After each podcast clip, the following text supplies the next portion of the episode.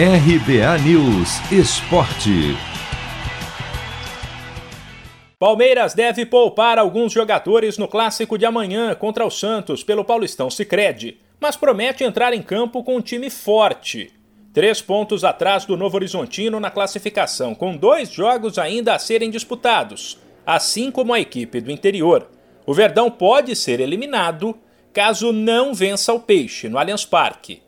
Depois da vitória de ontem sobre o Defensa e Justiça pela Libertadores, o técnico Abel Ferreira explicou que não dá para escalar os mesmos atletas no intervalo tão curto.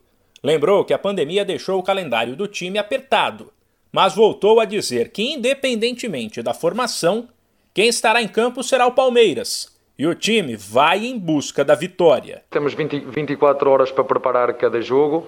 Muita gente fala da nossa planificação, da nossa organização, mas nós não controlamos a pandemia, nós não controlamos ou nem temos culpa de jogar a cada três dias fazer dois jogos. Vamos fazer o que for possível, vamos, como disse, lutar em todos os jogos com a melhor equipa, percebendo que há jogadores que jogaram aqui hoje que não podem jogar daqui a dois dias. Já temos jogadores lesionados que chegam, fruto do calendário, fruto desta pandemia, e portanto nós vamos ter que dar o nosso melhor em todas as competições, com todos os recursos que tivermos. E, portanto, se contra o Santos tivermos que ir com o sub-17, vamos com o sub-17 ou com o sub-20. Vamos dar o nosso melhor. No fim de semana, em outro jogo decisivo contra o Santo André, também pelo Paulistão Sicredi, o Palmeiras mesclou garotos com atletas experientes, como Gustavo Scarpa, que foi quem decidiu a partida e marcou o gol da vitória por 1 a 0.